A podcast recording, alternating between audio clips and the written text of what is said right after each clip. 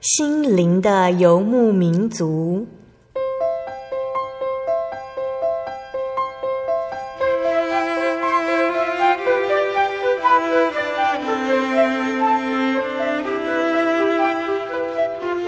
在这个谁都不管谁的后现代社会里，每个人的心灵都是游牧民族。成长的过程就是寻找的过程。每一颗漂泊的心灵，其实都在寻找生命的绿洲。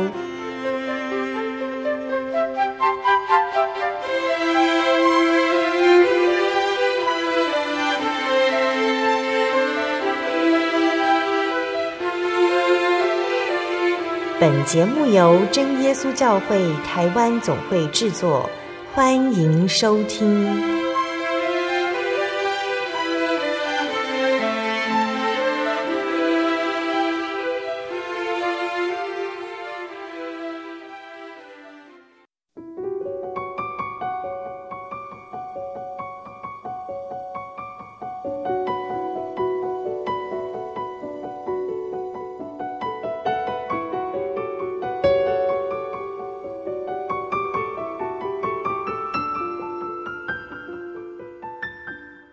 Hello，所有在空中的听众朋友们，大家平安，欢迎收听心灵的游牧民族，我是贝贝，很高兴今天能够在空中和大家见面呢。大家这个星期过得愉快吗？在节目开始之前，贝贝想和听众朋友们分享一句圣经经节，是记载在圣经新约的哥林多后书六章十节。哥林多后书六章十节，这里说。似乎忧愁，却是常常快乐；似乎贫穷，却是叫许多人富足；似乎一无所有，却是样样都有。从今天的经节中，听众朋友们可能会觉得，一个人怎么可能一无所有，又样样都有呢？既是忧愁又快乐，这可能吗？但是，当我们和神建立了关系，我们就拥有了所需要的一切，值得欢喜和快乐。许多人在我们的生命中只是过客，来来去去。朋友会搬家，父母会吵架，日子会有波折。因此，我们应当将基础建立在神之上。唯有神才是坚固的磐石。当生活分崩离析的时候，我们可以指望谁呢？我们可以依靠坚定不移、全能的神。当忧伤渗入心中的时候，我们可以指望谁呢？我们能够信赖，绝对不会离弃我们的那一位神。无论遇到什么令人悲伤、恐惧或不安的事，我们依然保有快乐的泉源，因为我们知道，我们自己永远可以仰赖良善、慈爱的真神耶稣。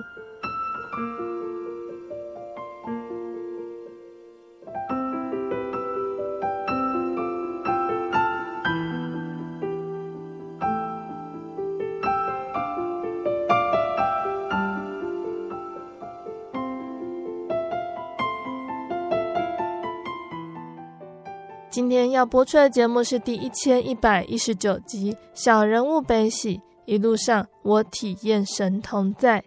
节目邀请了真耶稣教会彰心教会的林孟聪弟兄，邀请他在节目中和大家分享他的信主见证，还有分享主耶稣赐福给他的家庭的经历。那在还没有信主之前呢，孟聪大哥他曾经发生了一起严重的车祸，但是还好，他所受的伤不严重。那原本他以为呢是受到了已逝亲人的保佑，但是在认识主耶稣之后，他才知道全是因为神的保守和看顾。结婚之后呢，孟聪大哥和他的太太渴望生育孩子，但是他们接受许多的医疗方式都没有成功。两个人为了孩子的事情伤心失和，但是也在寻求方法的过程中，夫妻一次一次体验到神的同在。那相信听众朋友们也都很想要知道孟聪大哥的见证经过哦。我们先来聆听一首好听的诗歌，诗歌过后就会请孟聪大哥来和大家分享。我们要聆听的诗歌是《我知谁掌管明天》。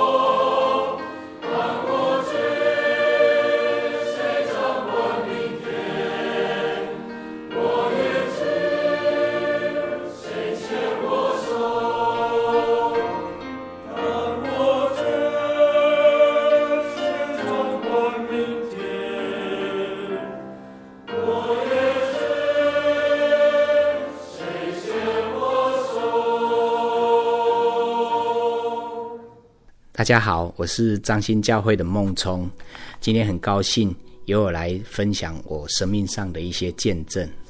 从小我生长在一个传统的呃宗教的家庭，那我在家里是排行老大，那小时候呃还算得上是聪明，虽然爸爸妈妈呃。呃，不是受很高的教育，可是呃，在求学过程当中，我一路还算是相当的平稳顺利。从国中、高中、大学，然后呃，都求学上非常的顺利。那以前家里面哈、哦，逢年过节都会拜拜。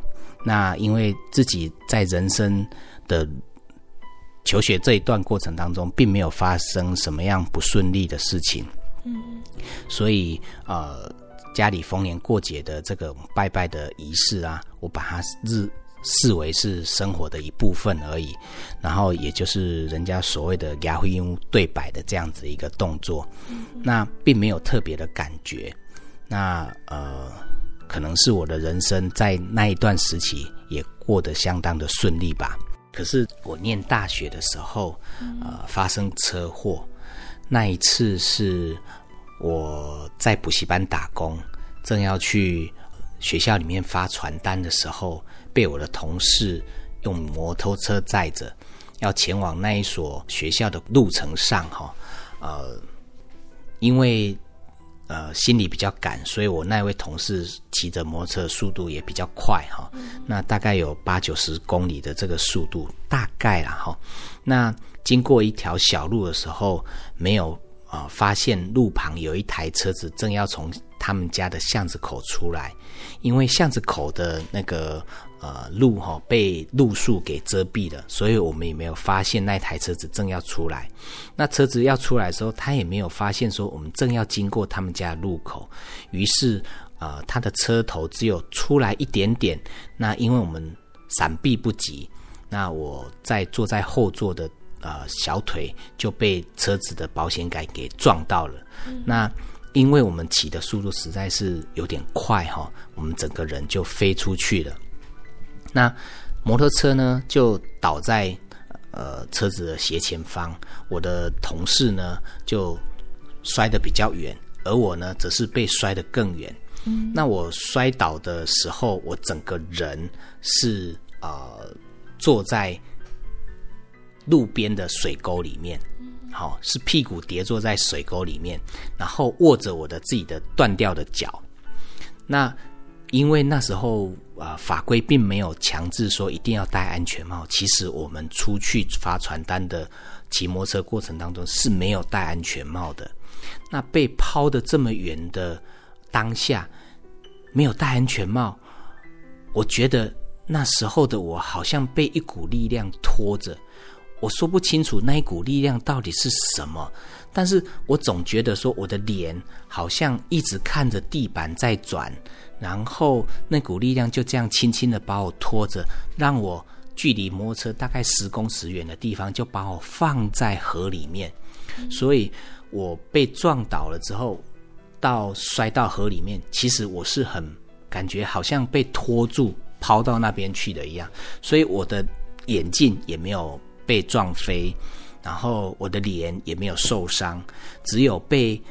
车子的保险杆撞到的小腿是断掉的，这样的情况，那这样子的一个呃感觉，我不晓得该怎么形容。我那时候只有觉得说，好像是我过世的爷爷在保护了一样。这是我呃自己呃在信主之前一个比较大的一个啊、呃、生命的一个体验。那后来两千年的时候来到彰化工作。也就在那个时候认识我的太太秀丽。那到了教会墓道的过程当中，我就清楚的知道说，我是一个学科学的人。那呃，教会所讲的道理，其实才是真正符合我的真正的逻辑的思考哈。我自己学科学，我知道什么事情都有一个创造它的一个啊、人在背后。那我们怎么可以去祭拜我们自己手所创造的这个偶像呢？这一点哈，我相当的啊认同。那所以在悟道的过程当中，我就啊一再的去思考说，我们到底是谁所创造的？那我们到底要拜的对象是谁？这个问题一直在我心里面。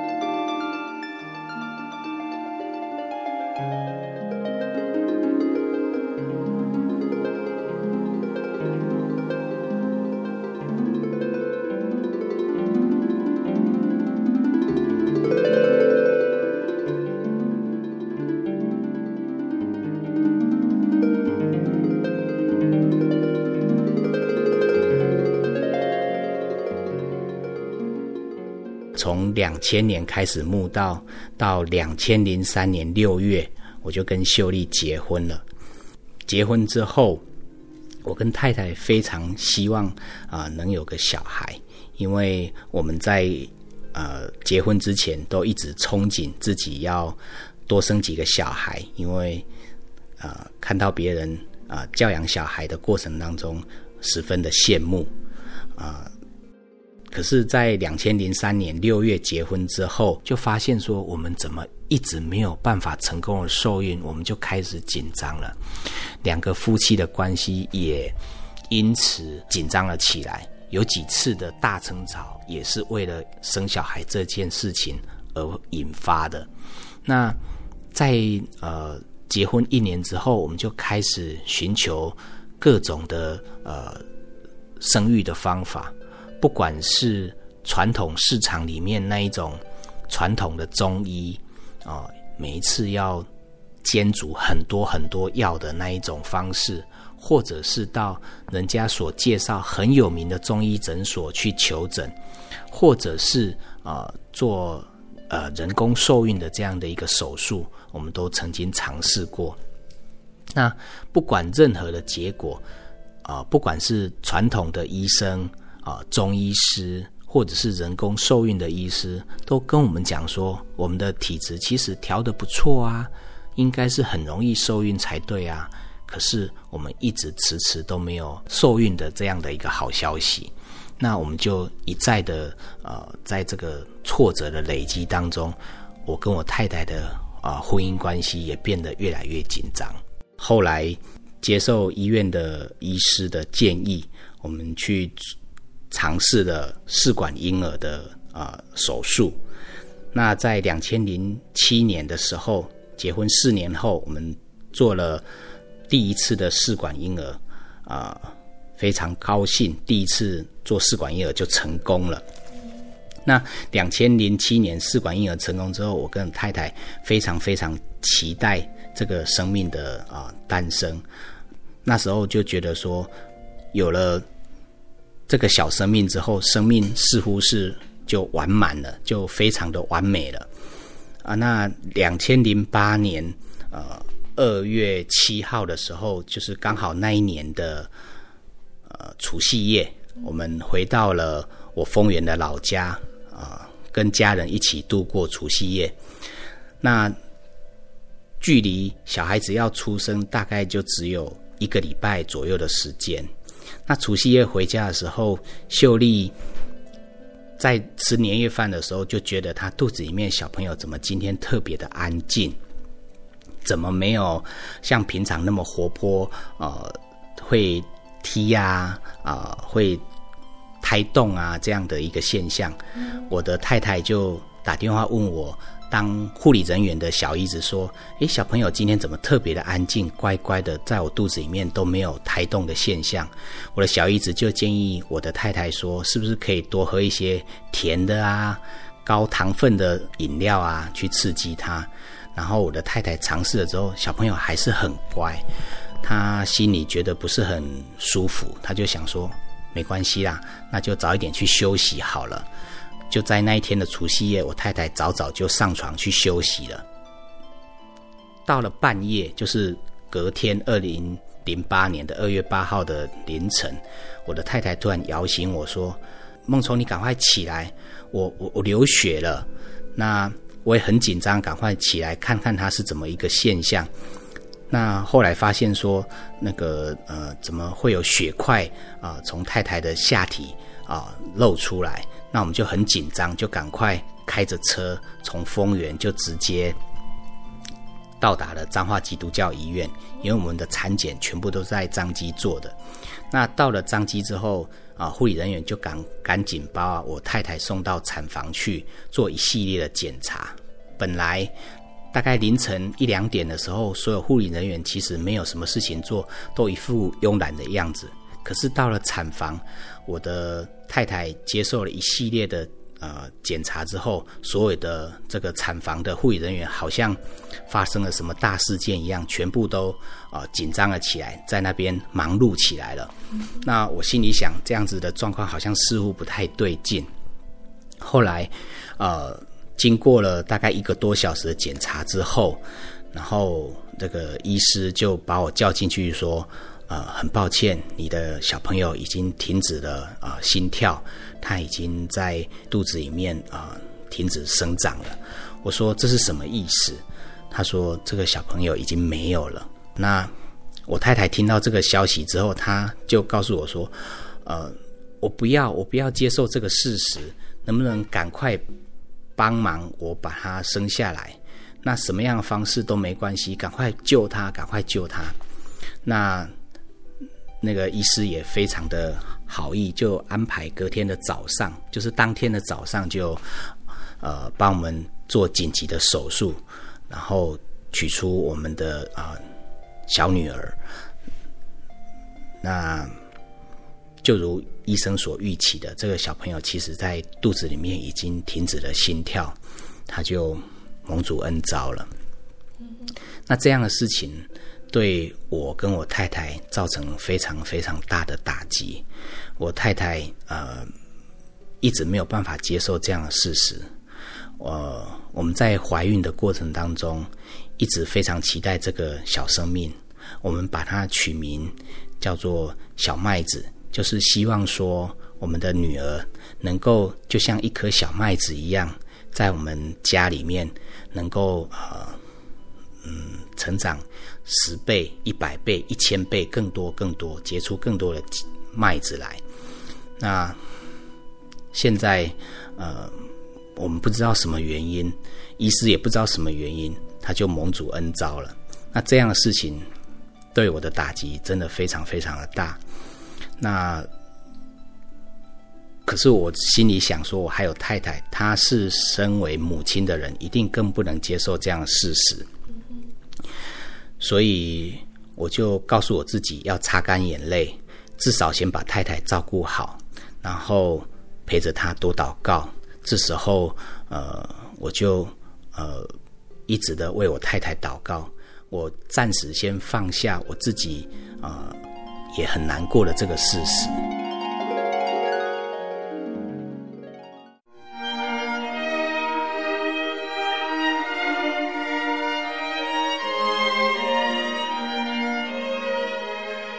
真耶稣教会，西元一九一七年在中国大陆成立，为真神在末世借着圣灵所启示的基督徒属灵团体，以回归圣经并延续使徒时代教会的精神，来传扬得救的全备福音。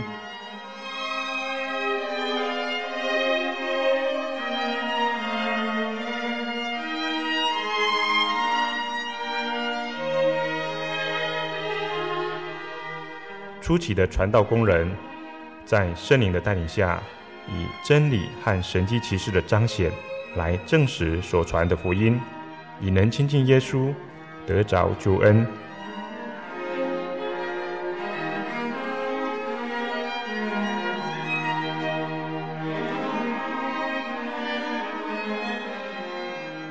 短短的几十年间，福音迅速地进展。包括整个中国大陆及台湾，直到今日，福音也传达全球各地。欢迎您亲临各地真耶稣教会，查考全备的福音，共享生命之恩。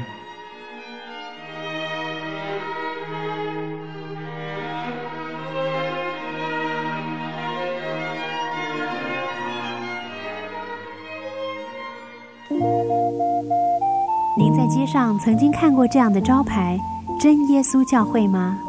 也许您很想，但是却不好意思进来看看。其实我们真的非常欢迎您。下次当您再路过真耶稣教会时，欢迎您进来与我们同享神的恩典。真耶稣教会，台中邮政六十六至二十一信箱，欢迎来信，愿您平安。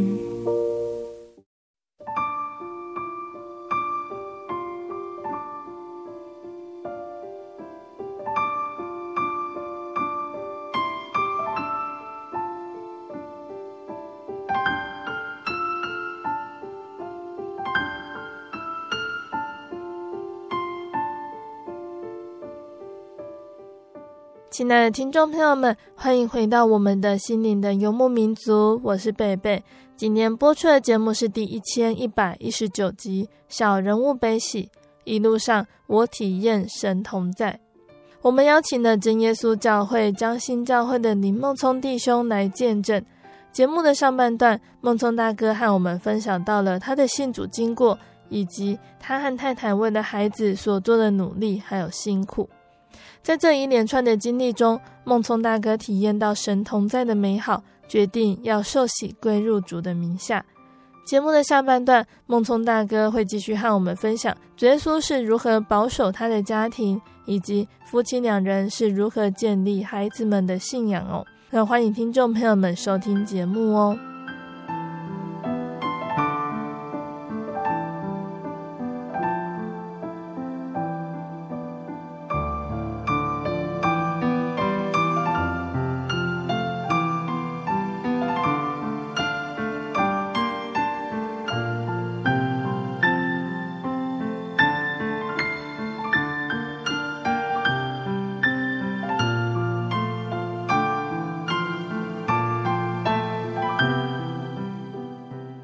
孟聪大哥是在这段时间内决定要受洗，也得到了圣灵。那个时候怎么下定决心要受洗呢？在慕道过程当中，我一直在追求这方面的一个道理的解答，然后，嗯、那后来呃跟太太结婚之后，也一切非常的顺利。我都一直认为说，这好像似乎是没什么困难的，殊不知说呃其实。人能够做的事情真的是相当有限。嗯，那我想要说的就是，呃，即使我们人能够啊、呃、成功的做成了试管婴儿，可是谁也没能够保证说他一能一定能够成功的生下来。嗯，那在这个成功的怀孕，那但是没有成功的生下来这个过程当中，我深刻的体会到，嗯，人能够。做的事情真的是太有限了。如果没有神的保守，如果没有神的一个帮助的话，呃，你以为你能够做到的事情，其实呃，往往都会出你你的意料之外的一个结果发生。嗯，那就是因为呃，生命实在是太无常了。那神要赏赐给你，他就会赏赐给你。他要收取，他就会马上收取回去。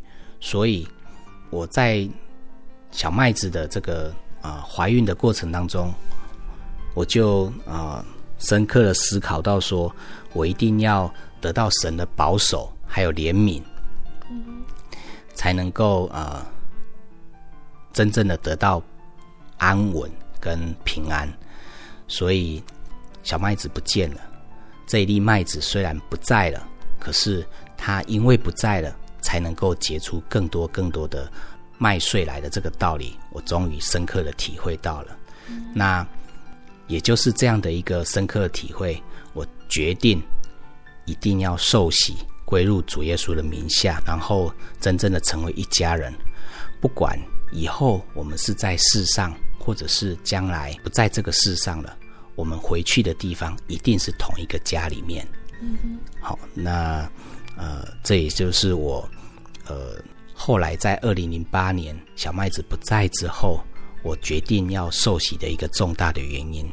那在小麦子不在这一段过程当中，我也是呃真正的体会到什么叫做迫切的祷告。我希望，我渴求能够回到天家去见到我的女儿小麦子，所以在那一次的灵恩布道会当中，我非常非常的认真的祷告，情此的迫切。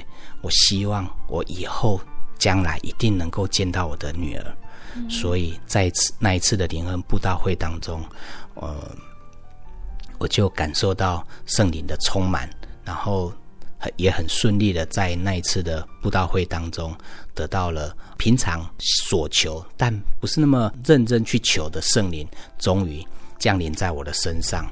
那从那一次，呃。祷告得圣灵之后，我的心里面也觉得相当的平静安稳，因为我知道我得到了这样的印记，就能够得到一个跟我的女儿同回天家的一个凭证。那从那一次之后，我就不再去思考说为什么神要赐给我女儿，又要收回我这个女儿的这样的一个呃问题了。感谢主，那。所有的症结，其实在那一次的过程当中，我没有一丝丝的、呃、不开心，也没有抱怨，因为我觉得凡事都有神美好的安排。我也是时常的用这句话来安慰我的太太。我们都不知道主耶稣要做什么样安排，但是我们相信他的安排一定是最美好的。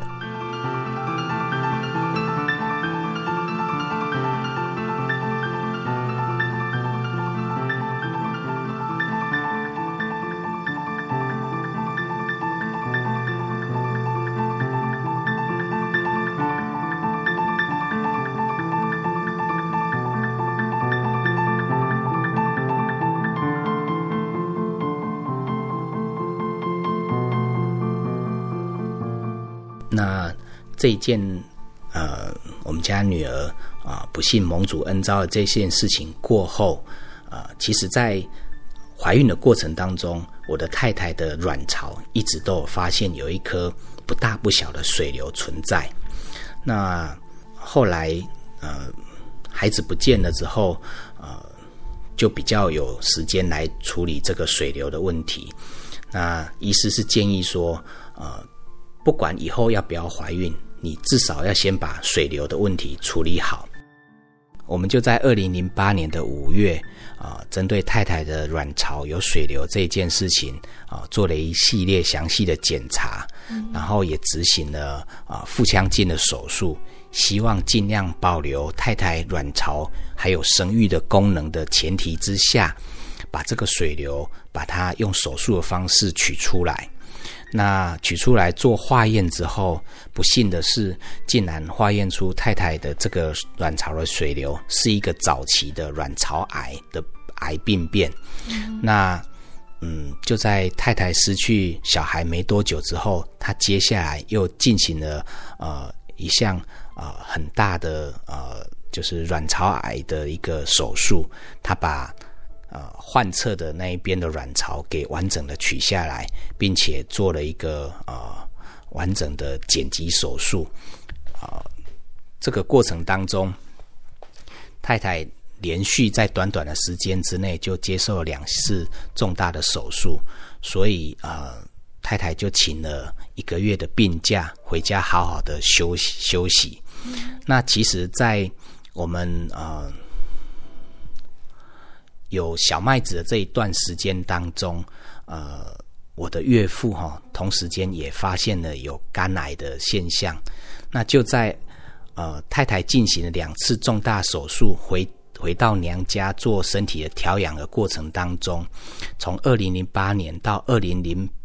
呃，从二零零八年的五月到二零零八年的六月，这一个月在家里休养的过程当中，也是我的岳父肝癌末期的最后一个月。嗯、那呃，真的是非常感谢主奇妙的安排哈、哦，让我的太太能够在他父亲啊、呃、肝癌末期的最后一年，其实完完整整的陪伴着父亲，在家里好好的陪伴他。其实说实说实在的是，呃，修养他自己的身体，但是也是一种亲情的陪伴。那呃，这是我太太觉得相当相当安慰的一件事情。如果我们没有生这一次病的话，我的太太也没有办法有这么长、这么完整的时间可以陪伴她的父亲啊，我的岳父可以啊平平安安的啊走完这人生的最后一个月的啊这个呃路程了哈。嗯。那从我们家的小麦子离我们而去之后，我们经过了很长时间的思考。我们还需要继续这样子，呃，这么努力的，呃，去呃，想要生孩子吗？那我们在经过了呃秋季灵恩会的一次很认真的祷告之后，我们也请该次灵恩会的传道还有教会的长子替我们按手祷告说，啊，求主耶稣告诉我们，我们是不是应该要这么样？嗯，积极的去呃，想要得到一个孩子。那后来经过了秋季灵恩布道会之后呢，我们就很勇敢的在二零一零年的八月哈、哦，能够再提起勇气去接受一次试管婴儿的手术。那这一次，呃，因为太太只有。半边的卵巢，一半的卵巢而已，所以她这一次接受试管婴儿的手术就比较辛苦一点，因为呃呃一样要接受很多次的针，那呃卵子成熟的量并不像呃之前那样子那么的多，但是非常非常感谢主，我们在呃二零呃二零一零年的十月我们就。呃，接受试管婴儿手术之后也很成功了，就成功了。那在这个过程当中，我们就不断的祷告，这一次就很认真、很认真的呃祷告，祈求主耶稣能够保守我们肚子里面的孩子，能够平平安安、顺顺利利的啊啊、出生啊、呃。我们不再依靠自己的软弱。然后以及呃人的一个能力，我们都要完全的信靠主耶稣的保守，才能够成就。嗯、那在二零零二零一一年的四月的时候，非常感谢主，在我们呃热切的呃持续祷告之下，呃主耶稣终于成全，让我们呃生下了我们的大儿子啊、呃、以勒。那他抱在妈妈的怀里的时候，啊、那种感觉真的是啊、不晓得该怎么样形容。嗯，只能说非常非常的感谢主。那呃，生下以勒之后呢，呃，我们才知道说，其实呃，主耶稣在很多事情的安排上都有他最美好的旨意的一个安排。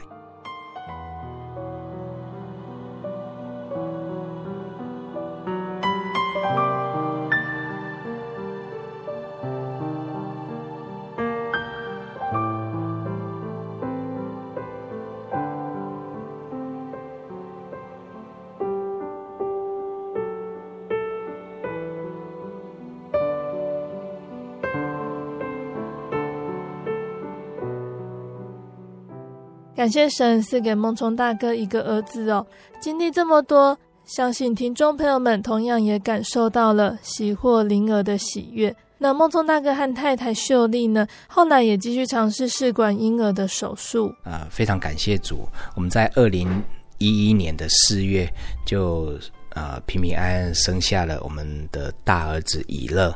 那真的是非常感谢主，我们。不知道说我们这样子的不孕的夫妻，竟然能够得到神所赏赐的产业。那看到以勒平平安安，然后四肢健全的躺在妈妈的怀里的时候，我心中真的是无限的感动。那呃，以勒平安生下之后呢，我跟我的太太秀丽也讨论了一下，我们是不是应该呃再帮。以乐添个弟弟或者是妹妹，因为我们觉得说，如果说只有以乐一个小孩子的话，似乎是有点孤单，对他来讲也是有点不公平的，所以我们就在二零一三年的二月再一次尝试了试管婴儿的手术，然后这一次的手术也是非常感谢主，呃，很顺利的，呃，也成功了，呃，而且这一次的手术，呃，更感谢主的是。神不但要赏赐给我们产业，而且一次就赏赐给我们一对双胞胎的女儿。嗯、那在二零一三年的十二月，在呃大家的呃，尤其是我们呃父母的期盼之下，然后我们的双胞胎女儿一平一安，也平平安安的诞生了。那这个呃从呃。一对不能够生育的呃父母，却能够得到神所赏赐的这三份的产业，啊、我们的感觉就是说，神的恩典真是相当的、相当的丰富。梦中大哥可以和我们分享哦，生下三个孩子之后啊，你们对于小孩的教育有什么样的安排，或者是如何建立孩子们的信仰呢？非常感谢主。我们呃得到神的所赏赐的产业之后，呃，其实啊、呃、之前说过哈，我跟我太太非常喜欢小孩子，那一直认为说我们一定可以用什么样什么样的方式来好好的教我们的小孩。嗯，那的确在我们的呃儿子以乐出生之后，我们的确是按照着很多我们所期望的方式去教养他。因为一对父母教养一个小孩，当然是相当的绰绰有余啊。那我们可以按照我们的啊规划，好好的去教养我们的小孩。那因为我们担心他过于寂寞，所以我们想要帮他添个弟弟妹妹。非常感谢主，又赏赐给我们一对双胞胎女儿。那双胞胎女儿出生之后呢，啊。其实所有的步调就有一点打乱了，因为照顾一个孩子跟同时照顾三个孩子的状况其实是呃复杂的许多。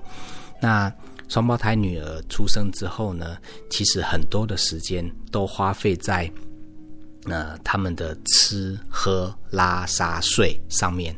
那教养小孩这一部分哦，其实就有一点缺乏了。可是等到小孩子慢慢的长大之后，因为哥哥比妹妹大了大概三岁左右，那我们呃，我们夫妻双方的沟通的结果是，呃，即使没有很多的时间，也要尽量带他来教会，因为感觉上，呃，教会里面的小孩子似乎都呃。相对来讲，比较比起外面的小孩子来的乖巧许多，而且教会里面有很多弟兄姐妹可以协助我们照顾，所以我们就尝试呃，在女儿还小，但是儿子有一点呃年纪，大概三岁左右，就很努力的多带他来教会参加教会的宗教教育。虽然那时候年纪还小，根本还不足龄参加幼稚班的宗教教育，可是，在教会的这个呃愉快的气氛的感染之下，我们家儿子以乐也非常乐意的来参加宗教教育的课程。那在这个过程当中，能够感受最深的，应该是我跟我的太太，因为觉得这样的小孩子在这样的氛围之下慢慢的成长，他呃在日常生活上啊常规啦，或者是呃言行举止上的确是。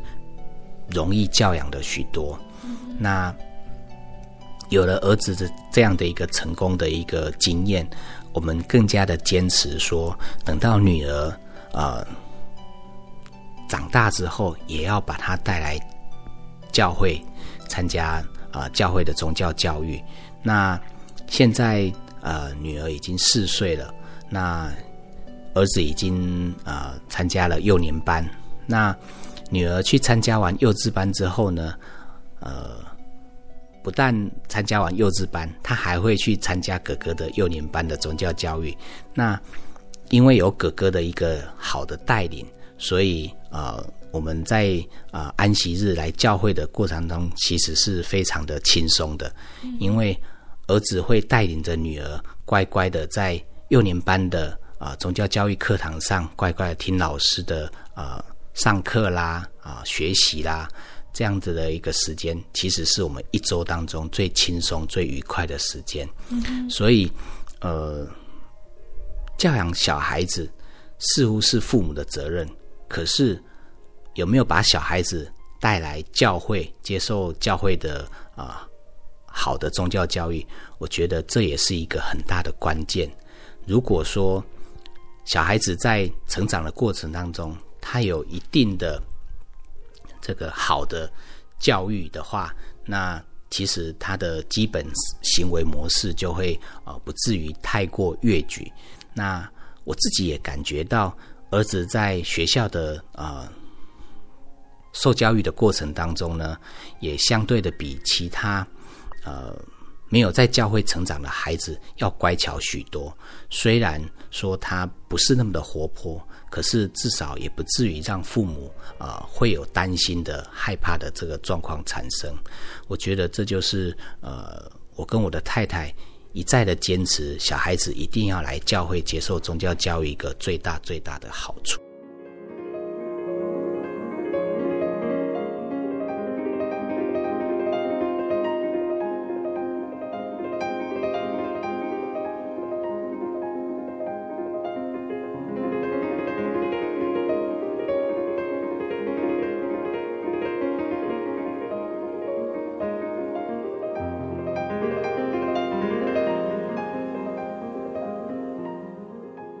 想今天梦中大哥跟我们分享的见证，从还不认识真神的时候，车祸蒙神保守，婚后为了生育孩子，夫妻经历许多波折磨合，最后拥有三个孩子，一起快乐的生活，享受耶稣赐下的恩典。梦中大哥想和听众朋友们分享哪一节圣经经节呢？我要跟所有的听众朋友分享的就是说，呃，圣经上一段经节。我们能够爱，是因为神仙爱我们。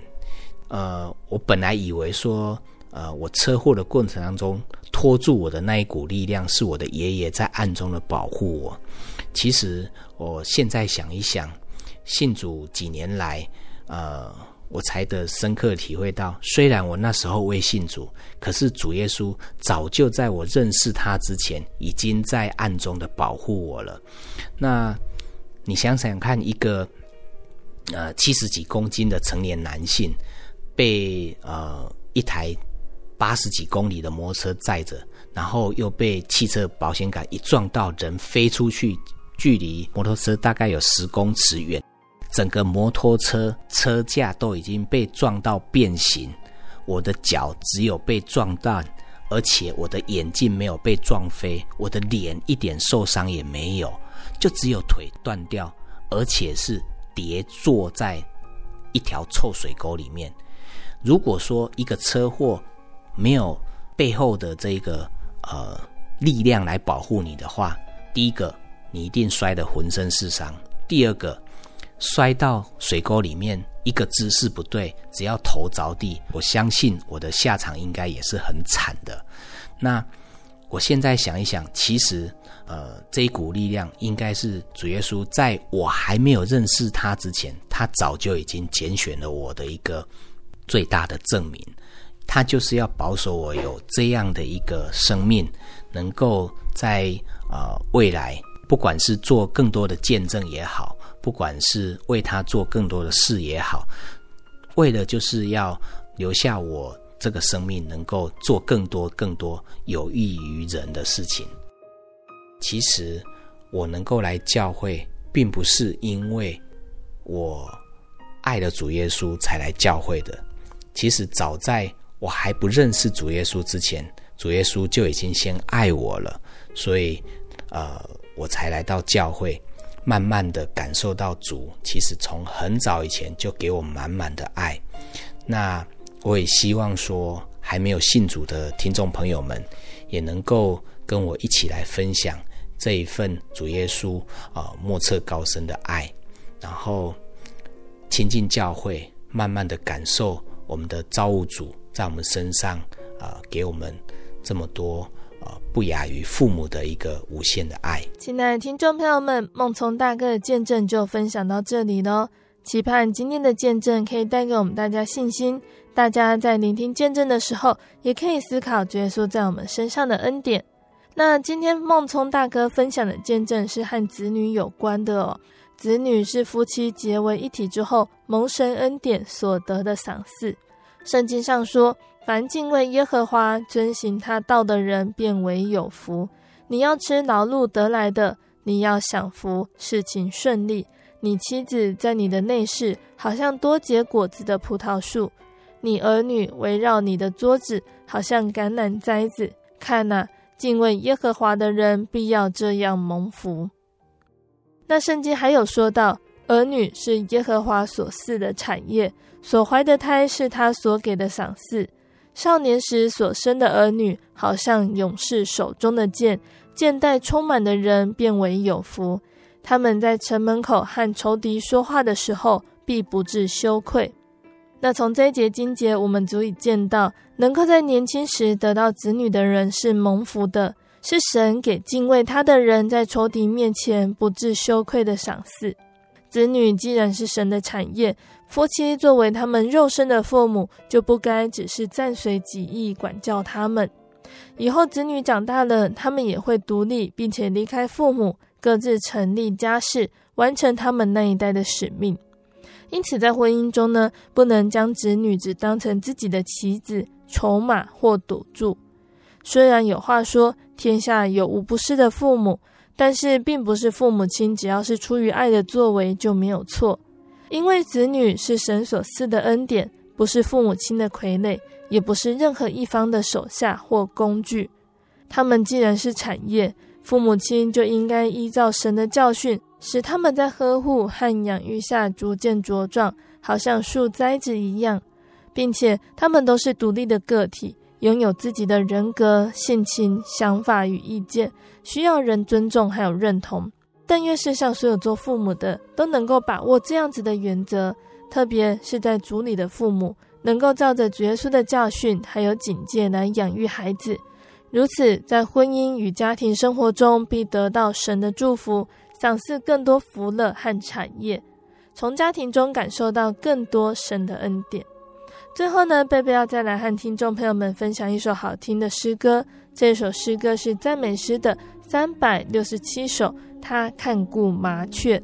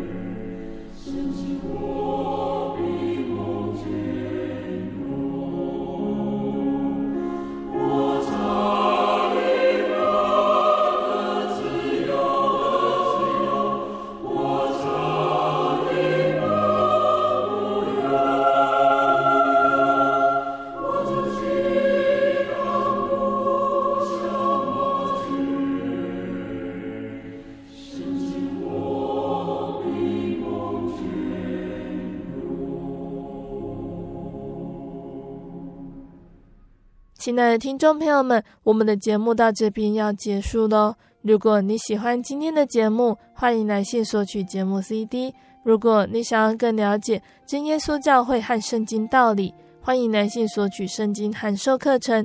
来信都请寄到台中邮政六十六至二十一号信箱，台中邮政六十六至二十一号信箱，或是传真零四二二四三六九六八零四二二四三六九六八。谢谢你收听今天的节目我是贝贝我们下个星期再见哦。我的心是一只鸟飞行介于黄昏与破晓阳光下